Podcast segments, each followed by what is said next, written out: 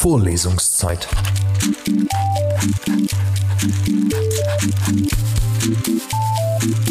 Der Geschichten-Podcast für jede Gelegenheit.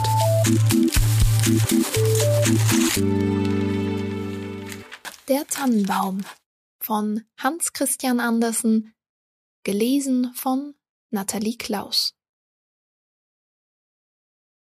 Draußen im Walde stand ein niedliches Tannenbäumchen. Es hatte einen guten Platz. Die Sonne konnte darauf scheinen, Luft war genug da, und rundherum wuchsen viele größere Kameraden, Tannen und Fichten. Aber der Tannenbaum wäre für sein Leben gern schon groß gewesen. Er dachte nicht an den warmen Sonnenschein und die frische Luft und machte sich nichts aus den Bauernkindern, die vorbeikamen und lustig plauderten, wenn sie im Walde Erdbeeren und Himbeeren sammelten. Oftmals kamen sie mit einem ganzen Topf voll und hatten wohl auch Erdbeeren auf Strohhalme gezogen.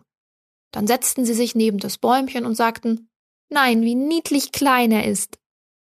Das hörte das Bäumchen aber gar nicht gern. Im nächsten Jahre war es schon um einen langen Schoß größer, und das Jahr darauf war es noch um einen größer. Bei den Tannenbäumen berechnet man nämlich das Alter nach der Zahl ihrer Ansätze. Ach, war ich doch schon so groß wie die anderen, seufzte das Bäumchen, dann könnte ich meine Zweige weit ausbreiten und mit meinem Wipfel in die weite Welt hinausschauen, dann würden die Vögel ihre Nester auf meinen Zweigen bauen, und wenn es stürmte, könnte ich ebenso vornehm nicken wie die anderen dort drüben. Weder der Sonnenschein, noch die Vögel, noch die roten Wolken, die morgens und abends über ihm hinzogen, machten ihm Freude. Im Winter, wenn der Schnee ringsumher glänzend weiß dalag, kam oft ein Hase gesprungen und setzte gerade über das Bäumchen hinweg. Das war empörend. Aber im dritten Winter war der Tannenbaum schon so hoch, dass der Hase um ihn herumlaufen musste. Wachsen, wachsen, groß und alt werden, ja, das ist doch das einzige Schöne in der Welt, dachte der Tannenbaum. Im Herbst kamen immer die Holzhauer in den Wald und fällten einige der großen Bäume. Das geschah jedes Jahr, und dem jungen Tannenbaum, der nun schon eine ansehnliche Höhe erreicht hatte, wurde Angst und Bange dabei, denn mit lautem Krachen stürzten sie zur Erde. Die Zweige wurden ihnen abgehauen, und sie sahen dann ganz nackt, lang und schmal aus, man konnte sie fast nicht wiedererkennen. Dann wurden sie auf den Wagen gelegt, und Pferde zogen sie zum Walde hinaus. Wohin kamen sie denn? Was stand ihnen bevor? Im Frühjahr, als die Schwalben und Störche kamen, fragte sie der Baum Wisst ihr nicht, wohin sie geführt wurden? Seid ihr ihnen nicht begegnet? Die Schwalbe wusste nichts davon, der Storch aber sah nachdenklich aus, nickte mit dem Kopfe und sagte Ja, ich glaube, ich weiß es. Auf meiner Rückreise von Ägypten begegneten mir viele neue Schiffe mit hohen Mastbäumen und ich vermute, Sie waren es, denn Sie verbreiteten einen Tannengeruch. Ich kann vielmals von Ihnen grüßen. Sie rackten hoch über alles empor. Ach, wäre ich doch auch groß genug, um über das Meer hinzufliegen. Was ist denn eigentlich das Meer und wie sieht es aus? Das kann ich dir nicht so kurz erzählen, sagte der Storch und entfernte sich. Freue dich deiner Jugend, sagten die Sonnenstrahlen. Freue dich deines Wachstums und deiner frischen Lebenskraft. Und der Wind küsste den Baum, und der Tau weinte Tränen über ihn, aber das verstand der Tannenbaum nicht. Wenn Weihnachten herannahte, wurden ganz junge Bäume gefällt, Bäume, die nicht einmal so groß waren und auch nicht in demselben Alter standen wie unser Tannenbäumchen, das weder Rast noch Ruhe hatte, sondern nur immer fort wollte. Diese jungen Bäume, es waren gerade die allerschönsten, behielten immer ihre Zweige, wurden dann auf Wagen gelegt und Pferde zogen sie aus dem Walde hinaus. Wohin kommen sie? fragte der Tannenbaum. Sie sind nicht größer als ich. Ja, es war einer darunter, der war sogar noch weit kleiner. Warum behielten sie alle ihre Zweige? Wohin werden sie geführt? Wir wissen es, wir wissen es, zwitscherten die Sperlinge.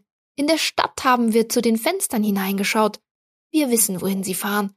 Oh, sie gelangen zur schönsten Pracht und Herrlichkeit, die man sich nur denken kann. Als wir zu den Fenstern hineinblickten, sahen wir, dass sie mitten in der warmen Stube eingepflanzt und mit den prächtigsten Sachen, mit vergoldeten Äpfeln und Nüssen, Honigkuchen, allerlei Spielzeug und mehr als hundert Lichtern geschmückt wurden. Und dann? Fragte der Tannenbaum, während er an allen Zweigen bebte. Und dann? Was geschieht dann? Ja, mehr haben wir nicht gesehen, aber es war unvergleichlich schön. Obwohl auch ich dazu bestimmt bin, diesen strahlenden Weg zu gehen? dachte das Bäumchen. Das ist noch weit besser, als übers Meer zu ziehen. Oh, wie mich die Sehnsucht verzehrt. Wäre es doch schon Weihnachten. Jetzt bin ich ja ebenso groß und erwachsen als die anderen, die voriges Jahr fortgeführt wurden. Oh, wär ich doch schon auf dem Wagen. Wär ich doch schon in der warmen Stube mit all ihrer Pracht und Herrlichkeit.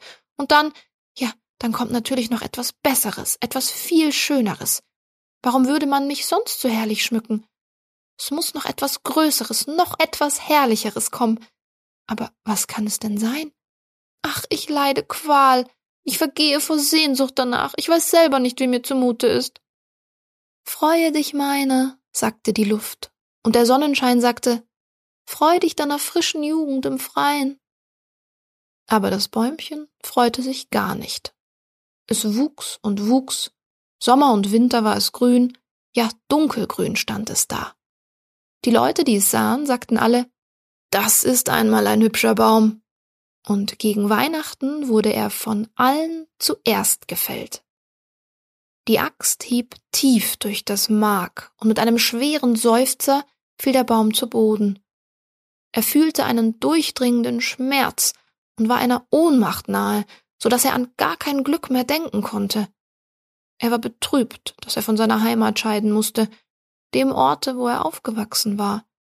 Er wusste ja, dass er die lieben alten Kameraden, die kleinen Büsche und Blumen ringsumher nicht mehr sehen würde, ja, vielleicht nicht einmal mehr die kleinen Vögel.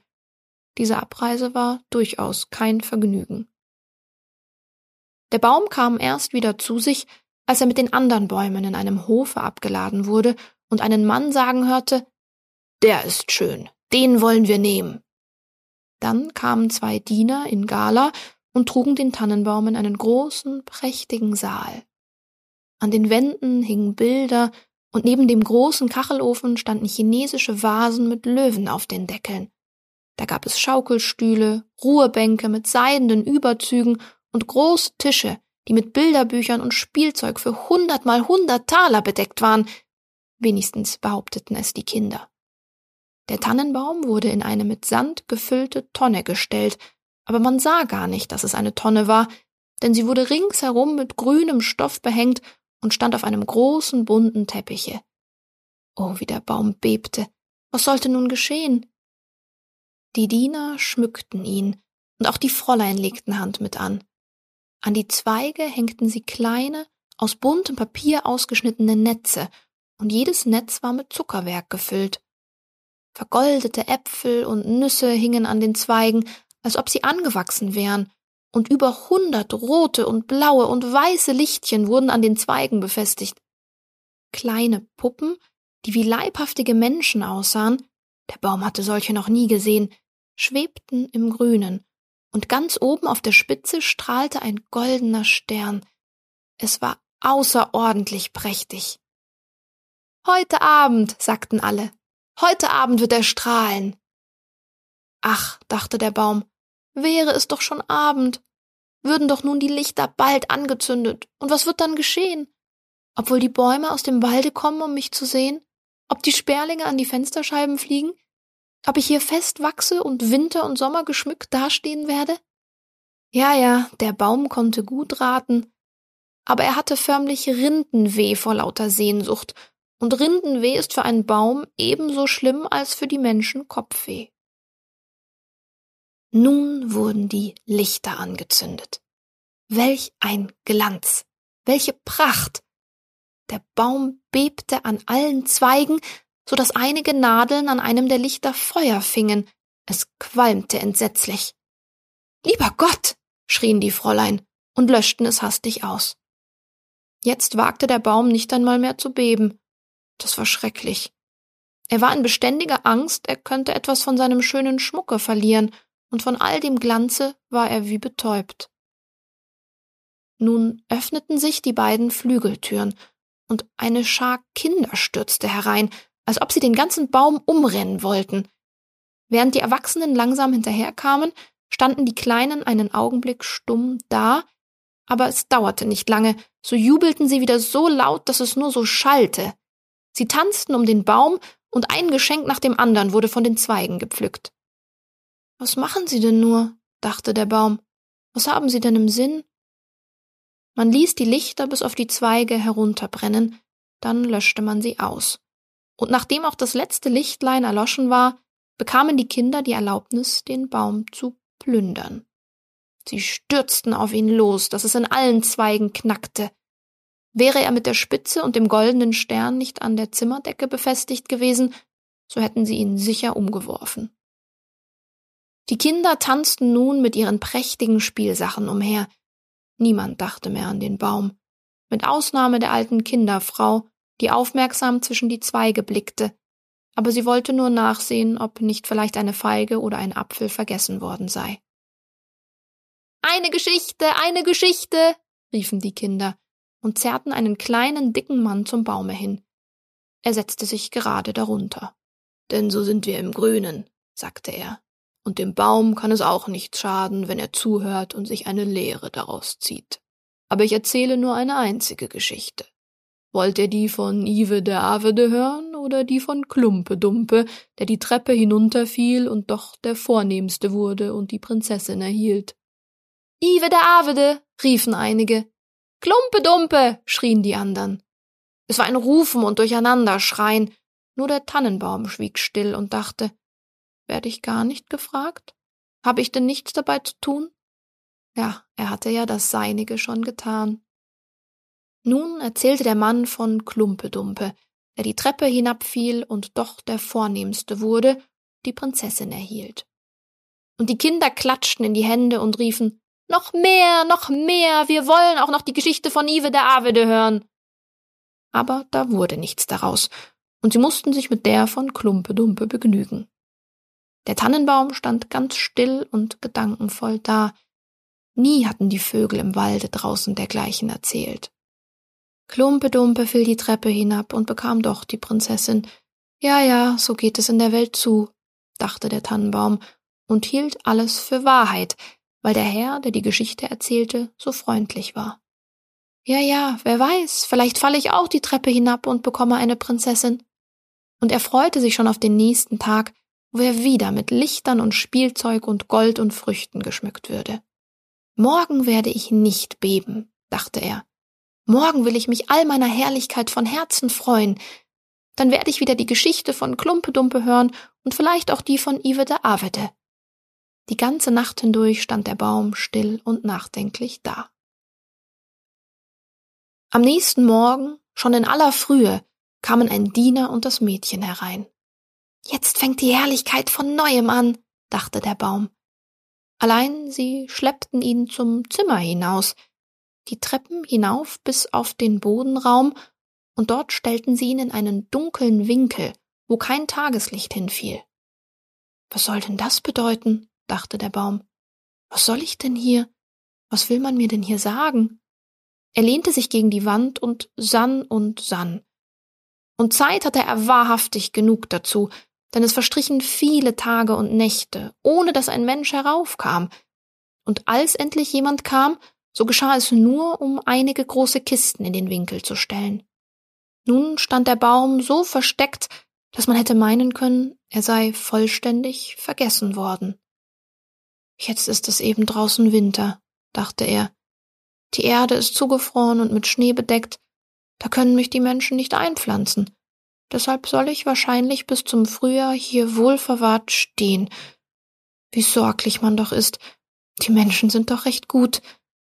Wäre es hier nur nicht so dunkel und so schrecklich einsam. Nicht einmal ein Häschen springt hier vorbei.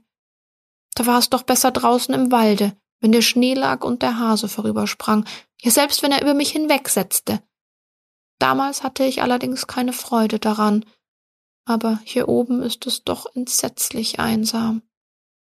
Piep, piep, sagte plötzlich eine kleine Maus und huschte hervor, und gleich darauf kam noch eine zweite. Die schnüffelten an dem Tannenbaume herum und schlüpften durch seine Zweige. Hier ist es ja furchtbar kalt, sagten die Mäuschen, aber sonst ist es ganz behaglich hier, nicht wahr, du alter Tannenbaum? Ich bin gar nicht alt, erwiderte der Tannenbaum. Es gibt viel ältere als ich. Wo kommst du her? fragten die Mäuse. Was hast du erlebt? Sie waren gewaltig neugierig. Erzähl uns doch von den schönsten Orten der Welt. Bist du schon dort gewesen, wo große Käse auf den Brettern liegen und Schinken an der Decke hängen, wo man auf Talglichtern tanzt, wo man mager hineingeht und fett wieder herauskommt? Nein, den Ort kenne ich nicht, sagte der Baum. Aber den Wald kenne ich, wo die Sonne scheint und die Vögel singen. Darauf erzählte er ihnen die Geschichte seiner Jugend. So etwas hatten die Mäuschen noch nie gehört. Sie lauschten aufmerksam und sagten, was du alles gesehen hast, du bist recht glücklich gewesen. Ich, versetzte der Tannenbaum und dachte nun erst über seine eigene Erzählung nach. Ja, es sind wirklich recht schöne Zeiten gewesen. Und dann erzählte er ihnen vom Weihnachtsabend, wo er mit Kuchen und Lichtern geschmückt war. Oh, riefen die Mäuschen, du bist doch recht glücklich gewesen, du alter Tannenbaum. Ich bin aber gar nicht alt, erwiderte der Tannenbaum. Ich bin ja erst in diesem Winter aus dem Walde gekommen und stehe in meinem allerbesten Alter. Ich bin nur so stark gewachsen. Wie schön du erzählen kannst, sagten die Mäuschen, und in der nächsten Nacht kamen sie mit vier anderen kleinen Mäusen wieder, die dem Baum auch zuhören wollten, und je mehr er erzählte, desto deutlicher erinnerte er sich an alles und dachte, ja, es sind damals doch wirklich recht schöne Zeiten gewesen, aber sie können ja wiederkommen. Klumpe-Dumpe fiel die Treppe hinab und bekam doch die Prinzessin. Vielleicht bekomme ich auch noch eine Prinzessin. Und dabei musste der Tannenbaum an eine niedliche kleine Birke denken, die draußen im Walde wuchs und die ihm wie eine leibhaftige Prinzessin vorkam. Wer ist Klumpe-Dumpe? fragten die Mäuschen. Da erzählte der Tannenbaum das ganze Märchen, dessen er sich Wort für Wort erinnern konnte, und die Mäuschen wären vor lauter Freude darüber fast bis an die Spitze des Baumes gesprungen. In der nächsten Nacht versammelten sich noch viel mehr Mäuse um den Baum, und am Sonntag kamen sogar zwei Ratten. Allein diese behaupteten, die Geschichte sei gar nicht hübsch, und das betrübte die Mäuschen, denn nun gefiel sie ihnen auch weniger als vorher. Wissen Sie denn nur diese eine Geschichte? fragten die Ratten. Allerdings, antwortete der Baum. Ich hörte sie an meinem glücklichsten Abend, aber damals wusste ich gar nicht, wie glücklich ich war. Das ist eine ganz ärmliche Geschichte. Wissen Sie denn keine von Speck und Talglichtern? Keine sogenannten Speisekammergeschichten? Nein, sagte der Baum. Nun, dann danken wir bestens dafür, erwiderten die Ratten und zogen sich wieder in ihre eigene Behausung zurück. Mit der Zeit blieben die Mäuschen auch fort, und da seufzte der Baum und sagte, es war doch recht hübsch, als die munteren Mäuschen um mich herum saßen und mir zuhörten. Nun ist das ebenfalls vorbei. Aber ich will gewiss an allem eine Freude haben, wenn ich wieder hervorgeholt werde. Allein wann kam wohl der ersehnte Tag? Da eines Morgens kamen Leute herauf und machten sich auf dem Boden zu schaffen. Die Kisten wurden auf einen anderen Platz gestellt und der Baum hervorgezogen. Sie warfen ihn allerdings ein wenig unsanft auf den Boden, aber sogleich schleppte ihn ein Knecht nach der Treppe hin, wo das Tageslicht schimmerte. Nun beginnt das Leben von neuem, dachte der Baum. Er fühlte die frische Luft, den ersten Sonnenstrahl, nun war er auf dem Hofe. Alles ging so schnell, dass der Baum ganz vergaß, sich selbst zu betrachten. Es war so vieles Neue ringsumher zu sehen. Der Hof stieß an einen Garten, und darin stand alles in voller Blüte. Die Rosen hingen frisch und duftend über den Staketenzaun herüber, die Lindenbäume blühten, die Schwalben flogen umher und zwitscherten. Nun will ich leben, jubelte der Tannenbaum und breitete seine Zweige weit aus. Ach, sie waren alle gelb und vertrocknet, und er lag zwischen Unkraut und Nesseln im Winkel. Der Stern aus Goldpapier saß noch oben auf der Spitze und glänzte im hellen Sonnenschein. Auf dem Hofe selbst spielten einige Kinder, die am Weihnachtsabend um den Baum getanzt hatten und so lustig gewesen waren. Eins davon, ein kleiner Junge, lief hin und riss den goldenen Stern ab. Sieh, was da noch an dem hässlichen alten Tannenbaum saß, rief er und trat auf die Zweige, dass sie unter seinen Stiefeln knackten. Da betrachtete der Baum sich selbst und wünschte, dass er in seinem dunklen Winkel auf dem Boden geblieben wäre. Er dachte an seine schöne Jugend im Walde, an den lustigen Weihnachtsabend und an die kleinen Mäuse, die die Geschichte von Klumpedumpe so gerne gehört hatten. Vorbei, vorbei, seufzte der arme Baum. Ach, hätte ich mich doch gefreut, als ich es noch konnte. Vorbei, vorbei. Nun kam der Hausknecht und hieb den Baum in lauter kleine Stücke. Es war ein ganzer Haufen, und hell loderte es auf unter dem großen Braukessel. Das Tannenholz seufzte tief, und jeder Seufzer erklang wie ein kleiner Schuss. Deshalb liefen die Kinder, die draußen spielten, herbei, setzten sich vor das Feuer, schauten hinein und riefen Piff Paff. Aber bei jedem Knall, der doch ein Seufzer war, gedachte der Baum eines Sommertags im Walde, einer Winternacht da draußen, als die Sterne glänzten. Er gedachte des Weihnachtsabends und Klumpedumpes, des einzigen Märchens, das er gehört hatte und erzählen konnte. Und dann war der Baum verbrannt. Vorlesungszeit. Vorlesungszeit ist eine M945 Produktion. Ein Angebot der Media School Bayern.